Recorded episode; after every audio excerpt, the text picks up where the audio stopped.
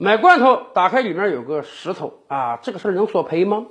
最近一个礼拜以来，黄桃罐头火了啊！哎，电商平台和小卖部有时候你都买不到，为什么？因为疫情发展的很快，很多人觉得除了各种药之外，这个黄桃罐头也是我们得病时候的必需品呀。当然，虽然人家治不了病，但是有这个安慰剂的作用啊。哎，东北一个消费者前两天也买了个黄桃罐头，但是还没打开呢，他就发现，哎呦。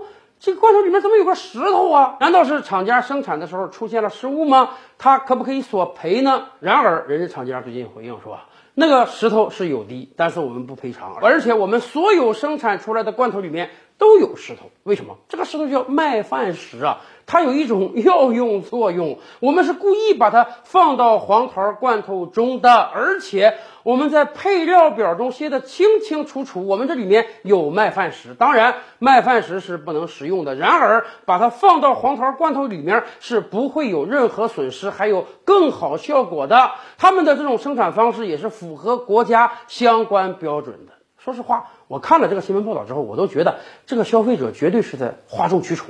为什么？大家仔细看看图片啊，人家那个罐头上面明明确确写的就叫麦饭石罐头，人家在商标上、配料表中都写了有麦饭石，那就是人家生产出来的一种特色的商品。你买的时候，说实话，你都应该仔细看看，你都应当了解到这里面一定是有麦饭石的，没有你还可以去索赔呢。当然了，千万不要因为配料表中有它。咱们就把这个麦饭石食用了，它是不可以食用的啊。但是厂家把这个麦饭石放到黄桃罐头中，这个行为是完全合理、合法、合规的。